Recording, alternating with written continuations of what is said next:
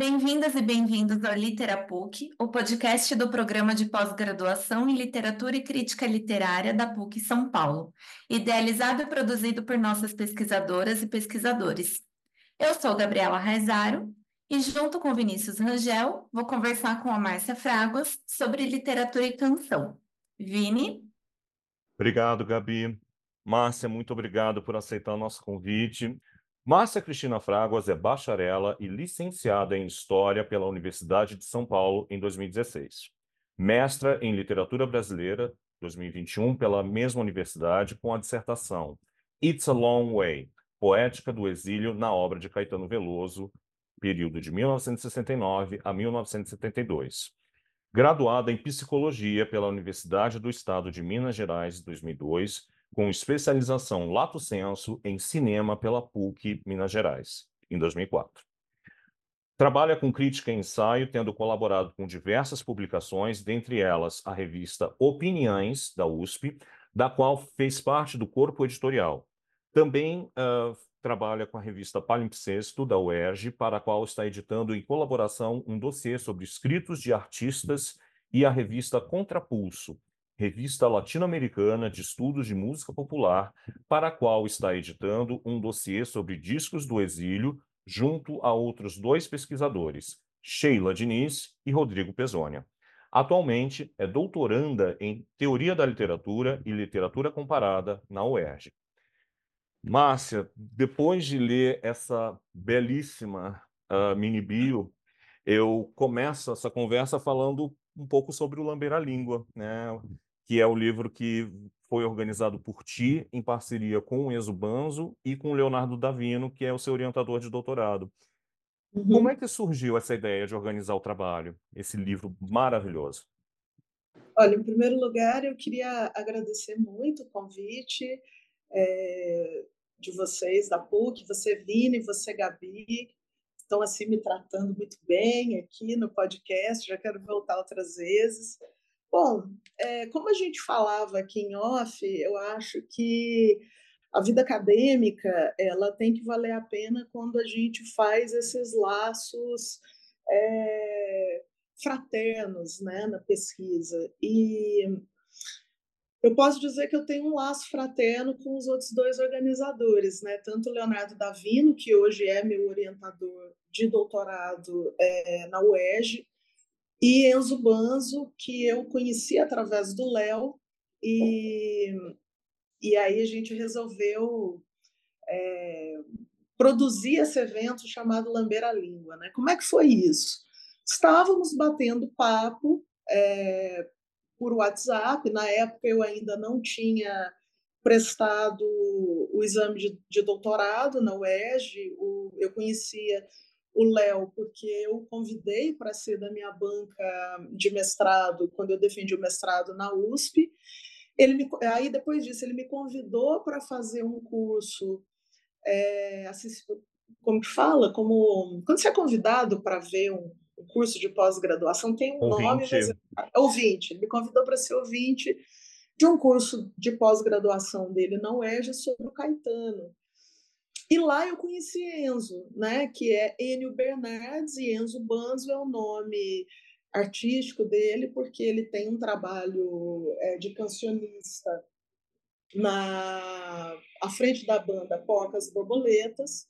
Ele também é pesquisador, né? Ele fez um doutorado lindíssimo, quem puder procurar o texto que foi defendido na Universidade Federal de Uberlândia no ano passado é, chamado Caetano Noel, né, que é das relações de Caetano Veloso com Noel Rosa, e conheci Enzo através de Léo. Estávamos batendo um papo no WhatsApp, e eu comentei com os dois assim, eu falei, poxa vida, hein?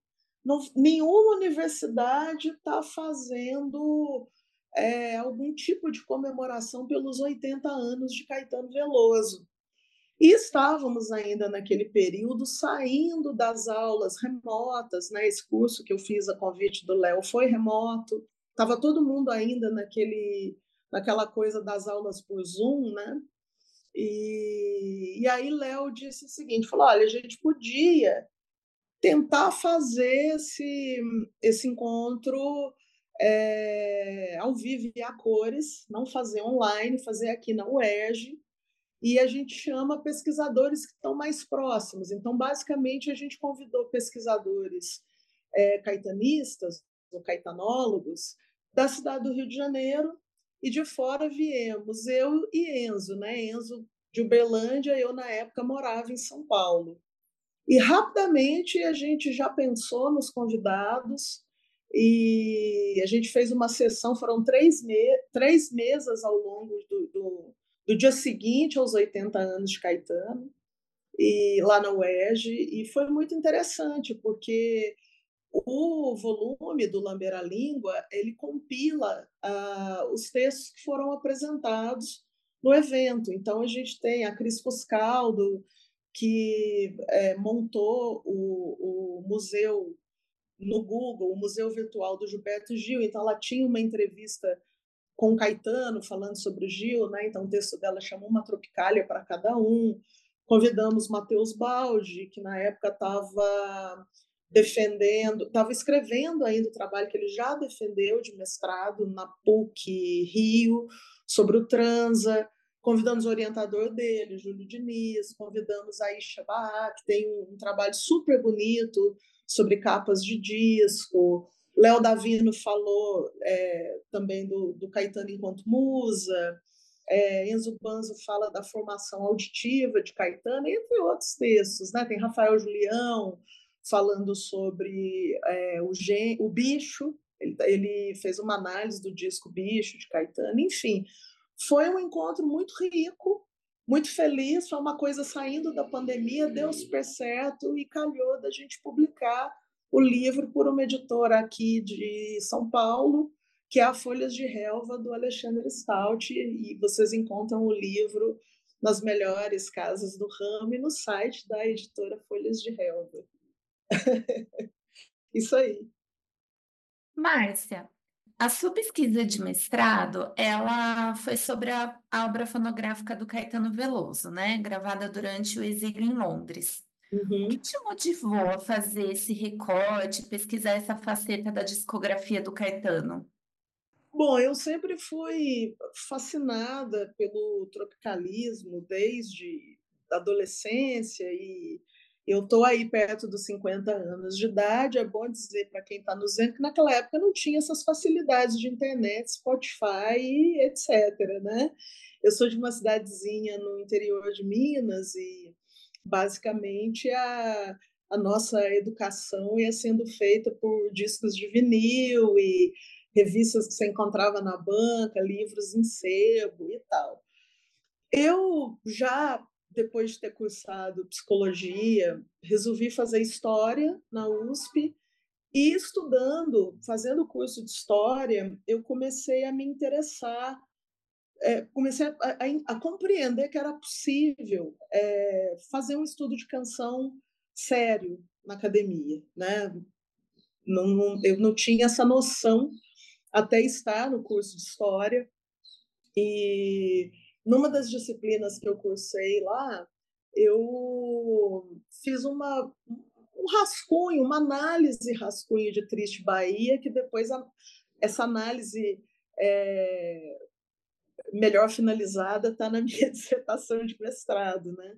Mas uma coisa que me chamou muita atenção na época que eu estava na história, é, e eu fiz história num período muito interessante da história recente do país. Né? Eu entrei na USP em 2012, saí, saí em 2016, então não preciso contar para vocês o que, aconteceu no Brasil nesse período, né? todo mundo sabe. A gente estava vendo ali a história sendo feita ao vivo e eu achava curioso é, o modo como é, começa a haver uma espécie de disputa de narrativas a respeito dos anos da ditadura militar, até com certo negacionismo de que é, não teve ditadura, não teve tortura, não teve prisão, não teve exílio, não teve todas essas coisas. E uma outra coisa me, me chamou a atenção na época era a falta de estudos de maior fôlego a respeito dos nossos artistas exilados né? ou que foram exilados pelo regime, ou que é, tiveram que se impor um, um autoexílio. Então, isso basicamente foi o que me motivou a, a fazer essa pesquisa. Né? Pensar assim, bom, a gente está nesse momento que está tendo uma, uma reviravolta política no país, não há estudos é, de grande fôlego a respeito dos nossos artistas exilados, acho que eu vou querer me debruçar sobre isso. E aí escolhi estudar a obra do exílio do Caetano. Falando em exílio, hoje estávamos lembrando que é uma data marcante na história do nosso país. Sim. Então, gostaria que você falasse sobre os fatos, né, que marcaram o dia 13 de dezembro. É, eu achei interessante vocês marcarem o, o papo para hoje pelo seguinte. Falei, fiquei pensando, será que foi de propósito, né? Porque foi num, num 13 de dezembro de 68 que foi decretado o AI-5, que foi um, podemos dizer, né, um golpe dentro do golpe, é, ou até para os estudiosos da ditadura, a gente fala que tem aí dois momentos, né, do golpe propriamente dito até o decreto do AI-5, e aí começa uma segunda fase de terror mesmo, de, de cassação de direitos civis e de prisões e, e exílios e tortura e essa coisa toda, né? E hoje a gente está fazendo aí 55 anos de aniversário do AI-5, né? Que tem tudo a ver com com o meu objeto de estudo, porque é, os baianos, né, Gil e Caetano, eles foram presos é, praticamente duas semanas depois da, da decretação do AI-5. Né? Eles foram presos 20, em 27 de dezembro de 68. Então, hoje é uma data é, que eu costumo dizer que é uma data que a gente não pode esquecer. Né? Eu acho que é, nós que pesquisamos questões ligadas a, a esse passado recente do, do Brasil, de, de, ditadura, de arbitrariedades, de, de cassação de direitos, a gente precisa ter clara a marcação dessas efemérides, né? Porque a gente não esquecendo, eu tenho aí essa essa crença um pouco ingênua de que a gente não vai deixar acontecer de novo, né? É importante a gente manter isso no nosso horizonte. É, no seu artigo, Leia na Minha Camisa, alguns apontamentos sobre Baby, de 1968, do Caetano Veloso, você uhum. faz um apontamento importante sobre o que você chama de modernismo conservador no Brasil. Você pode uhum. comentar um pouco essa relação do modernismo conservador com a Tropicália para os nossos ouvintes? Sim, na verdade, é o, o termo que, com o qual eu trabalho é modernização conservadora ou modernização reacionária, né? Porque é, os militares eles entram com um plano é, de, de, rápida industrialização é, no Brasil e, enfim, é, há um incremento também nessa parte da da cultura de massas, né? os programas de TV, a indústria fonográfica, e que são coisas que estão muito bem figuradas na letra de Baby, né? E mas essa essa modernização a jato, ela é reacionária porque ela não resolve as nossas contradições de base, né? Quer dizer, existe um Brasil que não é o Brasil das capitais, que não é o Brasil de São Paulo ou do Rio de Janeiro, que é um Brasil é, do interior do país, com condições muito precárias de, de saneamento, de saúde, de educação e, e etc.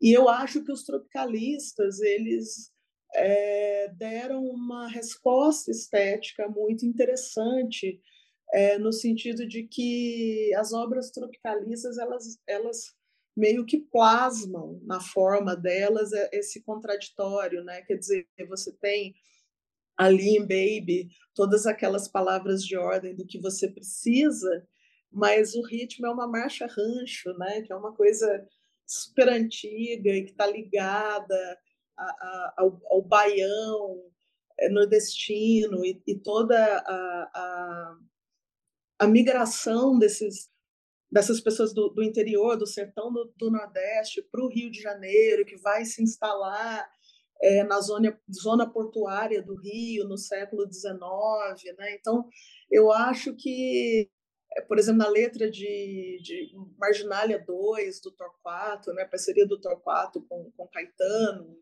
do Torquato com Gilberto Gil, desculpa, e também Geleia Geral, né? A gente vê muito isso, né? Você tem as guitarras elétricas e mas você tem ali é, menções ao Bumba Meu Boi, você tem menções à, à indústria cultural, né? Em Alegria, Alegria, você tem o Caetano ali em cima de uma marcha portuguesa dizendo que que está sem lenço, sem documento, que pensa em cansar, cantar na televisão, né?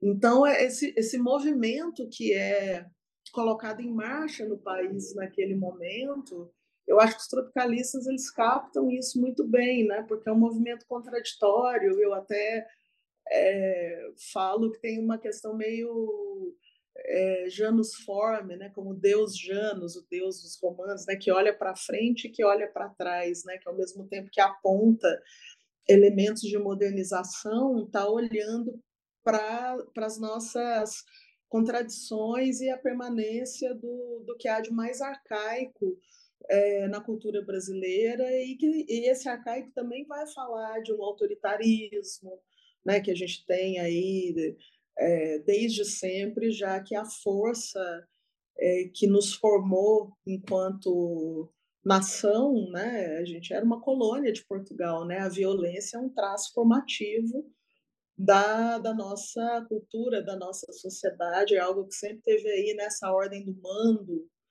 E, isso tudo aparece né, nas obras tropicalistas e no momento em que a gente tá, tem aí um golpe militar que vai aos poucos é, minando os direitos civis e caçando pessoas, exilando, prendendo, torturando, etc. Não sei se eu te respondi, Gabi, mas é mais ou menos isso. Não sei. Arrasou, falou até do Jano. Nossa, é... é uma figura marcante para pensar o passado. É. Que um... se projeta no futuro, né? Sim. Sensacional.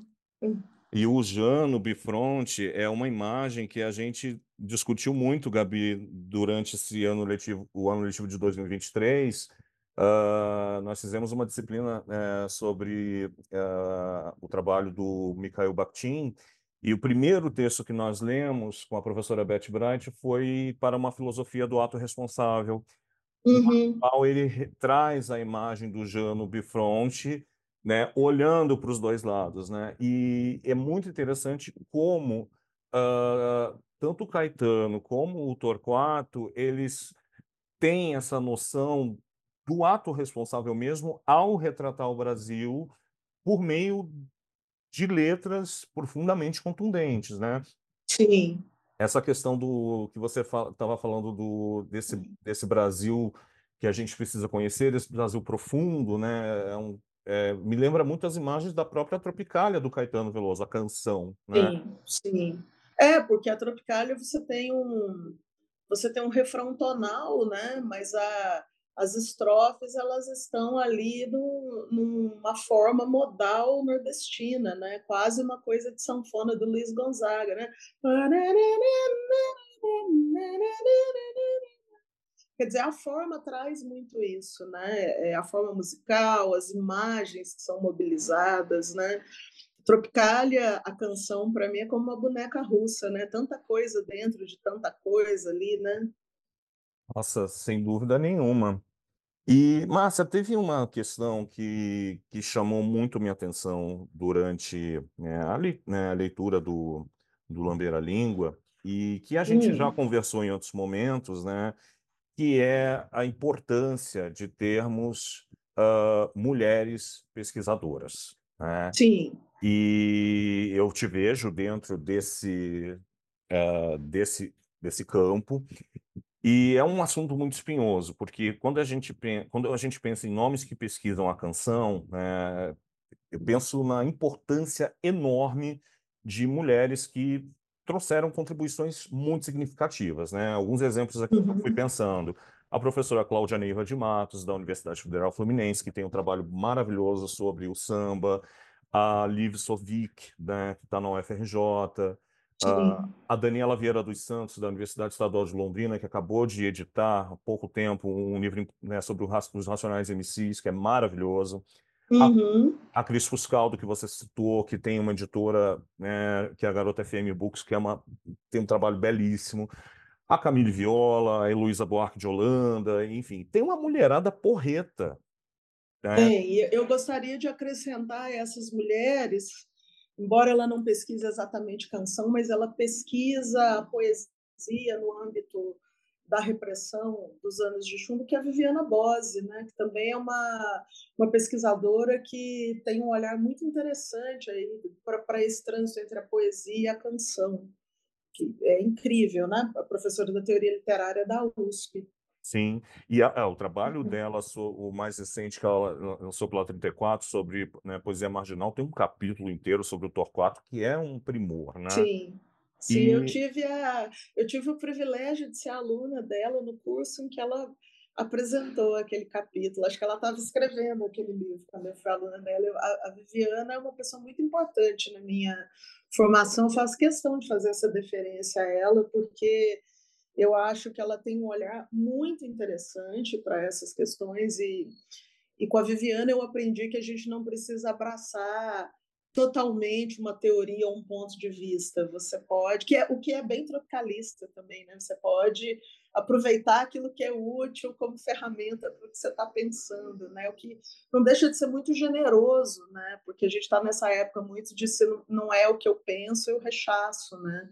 Então, acho que eu tive essa, essa felicidade de ter um diálogo com, com uma pessoa como a Viviana, né? do que, uma intelectual do quilate dela. E ela merece todas as deferências, né, Ma? Eu acho isso é. muito importante. Só que tem um ponto que eu não sei se faz sentido ou não, pode ser que, uhum. que é a impressão, quando eu vejo, por exemplo, coletâneas de ensaios sobre música, né, sobre música, sobre canção, eu vejo um clube do Bolinha ali. Né? Uhum. O que, que você acha disso? Você concorda? Faz sentido? Eu concordo. Eu concordo e eu digo mais. Eu vou extrapolar o universo da canção. Eu acho que a universidade ainda é um ambiente majoritariamente é, masculino, né? Tem uma, uma teórica e escritora, poeta, ensaísta, faleceu há pouco tempo, deve ser coisa de dois, três anos. Ela é argentina, era argentina, Tamara Kamenzai, né? que ela tem umas formulações assim interessantes é, de que a gente vive no âmbito do pensamento no mundo dos vates, né? Os vates são essas grandes figuras que é muito difícil você escapar da influência deles. Ela vai falar no âmbito literário, né? Esses, os grandes poetas, os grandes autores, o Jorge Luiz Borges, etc., que, que são todos homens, né? E eu acho interessante porque ela vai dizer que nós mulheres não escrevemos para convencer ninguém, né? Os VATs, eles têm essa preocupação. Então, eu acho que a academia, enquanto um, um lugar de, de produção de conhecimento, mas que é, tem uma pretensão de produção de verdades, cai muito nesse lugar de uma enunciação masculina. Né? Eu acho que a gente tem muito que caminhar ainda. É, eu me lembro é, no início desse ano, no, no podcast, que o extinto podcast, o saudoso podcast Foro de Teresina, em que eles, naquela sessão dos números da semana, eles falam de uma pesquisa é, equiparando o número de ingressos na pós-graduação, homens e mulheres, e quantos se formam, né? Então, assim, tem mais bolsa para pesquisadores homens, eles chegam é, na ponta é, com uma supremacia numérica, porque no meio do caminho você tem as mulheres que não podem ter filho, ou que têm a jornada tripla em casa ou não tem onde deixar as crianças. Quer dizer, eu acho que a academia ela ainda é um lugar muito masculino.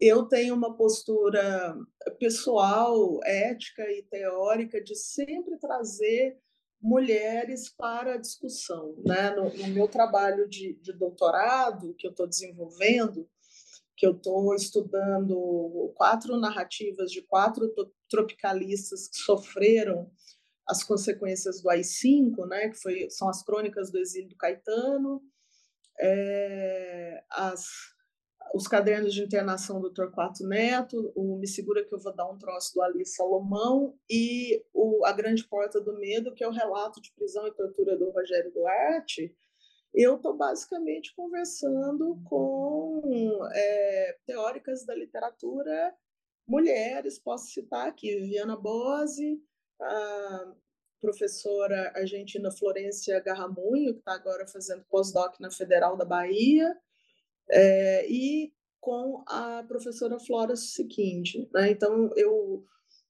tenho amizade no Rio de Janeiro, interlocução teórica com, com o Cris Fuscaldo, com a Camille Viola, conheço Cláudia Neiva, ainda não conheço a Live pessoalmente, mas isso é algo que a gente está sempre debatendo, né? Assim, da, da, dificuldade mesmo de visibilizar os nossos trabalhos, sobretudo fora da academia também, porque eu acho que até nisso os homens têm mais projeção do que nós, né? Então, eu acho que espaços como esse, eu sempre é, me interesso em falar com podcasts, com, com, com canais que querem falar sobre a minha pesquisa, porque são são, no caso de vocês, vocês têm a divulgação científica, mas tem outras pessoas que vão ver isso também. Eu acho que é importante a gente ter essa preocupação de circular o que a gente está fazendo dentro da Torre de Marfim, para que as pessoas fora vejam, né? Por que, que é importante a remuneração do pesquisador, né? Por que, que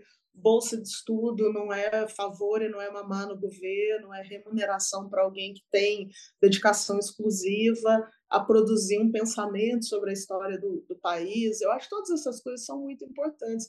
E eu acho que até na divulgação científica, assim, eu acho que os trabalhos dos homens têm mais projeção e, e, e eu sou uma pessoa muito com crise com, com Camille Viola, a gente fala muito sobre isso, né? Como é importante a gente divulgar o que a gente está fazendo, né? E chamar mais mulheres para conversa, mais mulheres pesquisadoras, escrever trabalhos é, se pautando por outras mulheres que falaram coisas importantes. Né? No meu trabalho de mestrado, eu converso muito com Santuza Cambraia Naves, né? o trabalho da Santuza, eu acho que é um, é um trabalho formidável para quem está tá trabalhando com canção, né? a noção de canção crítica, porque é uma maneira de você abordar a forma, a canção, né? E eu tenho muita preocupação também em falar com pessoas que querem pesquisar a canção no âmbito acadêmico, porque você sabe que você sabe melhor do que ninguém, né, Vini Gabi, que é, a canção ela é ela não tem um campo específico, né? Ela está no curso de letras, de sociologia, de história, da música e tantos outros, né? Então eu tenho essa preocupação também de, de falar com as pessoas sobre metodologia, né? Como é que a gente aborda esse objeto estranho, né? esse objeto não identificado, né? citando Caetano, e acho que tem, assim, mulheres que pensaram coisas muito interessantes do ponto de vista da metodologia do estudo da canção. A Santuza, Liv Sovic, né? que vai pensar a questão do Caetano, da canção tropicalista como objeto de estudo. Então, eu acho que a pergunta é pertinente eu acho que a academia ainda é um ambiente, como todo, é muito masculino, e acho que a gente conquista nosso espaço é, pesquisando, fazendo essas, essas redes né, de, de, de, troca de pesquisadores, que eu falei aqui que é importante né, ter essa é quase que uma irmandade, né, essa fraternidade de pesquisadoras que discutem, que trocam. Isso é muito importante, né, trazer mais mulheres é, pensar mais com mulheres. Muitas mulheres estão pensando coisas muito interessantes no âmbito da canção. E acho que é isso, acho pertinente, concordo sim, mas acho que não é só no campo da canção, não, sabe? Acho que a gente ainda tem um caminho longo para se estabelecer mesmo como vozes relevantes no debate. Né? A gente tem ainda uma aqui, outra ali, mas não é regra, é exceção, né? A gente pode falar, ah, mas tem a Marilena Chauí, ah, mas, mas ainda é exceção, né? Eu quero mais mulheres falando no âmbito acadêmico, né, sobre o que elas quiserem falar e falando com, com autoridade, né, com boas pesquisas, pesquisas com qualidade. Sem dúvida nenhuma. E você citou um nome que é fundamental para quem pesquisa uh, canção, que é a Santuza Cambraia Naves, que também faz uhum. parte do meu, é, do meu referencial teórico é, para minha pesquisa de doutorado. E a Santuza deixou um legado extraordinário, faz uma falta Sim. imensa, né?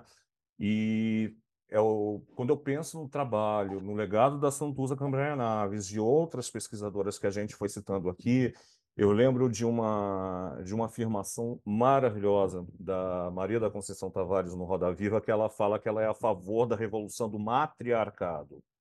Uhum. Sou totalmente a favor, porque eu acho que Uh, assim, né, aí não é meu lugar de fala, Gabi pode falar isso bem melhor do que eu. Como homem, eu acho que a mulher tem um olhar muito mais uh, empático, sensível, e isso vem para a pesquisa também.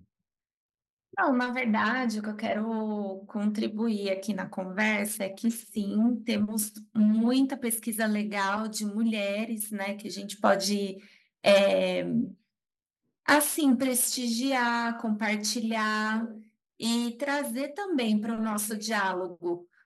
Então, o que eu queria trazer aqui para a nossa conversa é que eu acho importante nós somarmos as, as vozes. Então, não por ser mulher, mas por sermos pessoas, eu acho que quanto mais pessoas falam a mesma coisa, é, temos uma chance muito maior de, somando forças, fazermos com que as pessoas, os pesquisadores entendam que trabalhamos em rede, com que a uhum. sociedade compreenda que temos mulheres interessantes na pesquisa, vamos contemplar, compartilhar o discurso, compartilhar a pesquisa e, principalmente, assim, é, nunca perder de vista o que a gente aprende com o, o nosso caminho, né? Porque uhum. o caminho uhum. da pesquisa é um caminho de fazer e refazer, de ler, depois voltar atrás, falar, nossa, é isso mesmo, a gente vê que é e vai, ou então a gente vê que precisa mudar a rota, e tudo uhum. bem. Está aberto para autocrítica, assim como para a crítica alheia também. Isso é Sim. é muito importante. E, Márcia, é, a gente quer agradecer a sua presença aqui. Ah, eu e... que agradeço. Imagina, gente. E assim terminamos mais um Literapuc. Muito obrigada pela sua audiência. Se você quiser acompanhar as notícias e o conteúdo produzido pelo Programa de Pós-Graduação em Literatura e Crítica Literária da PUC São Paulo, basta seguir os nossos perfis nas redes sociais. Até mais! Até a próxima. Muito obrigado, Márcia. Obrigado, Gabi. Eu que, Eu agradeço. agradeço. Um abraço.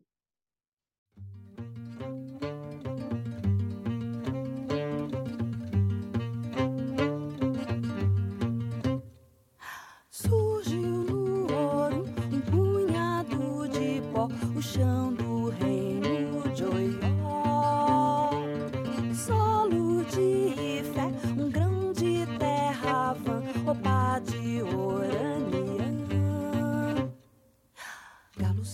E espalhou, pairou, boiou, a terra se multiplica no mar, o que navega sobre o véu de Olocum.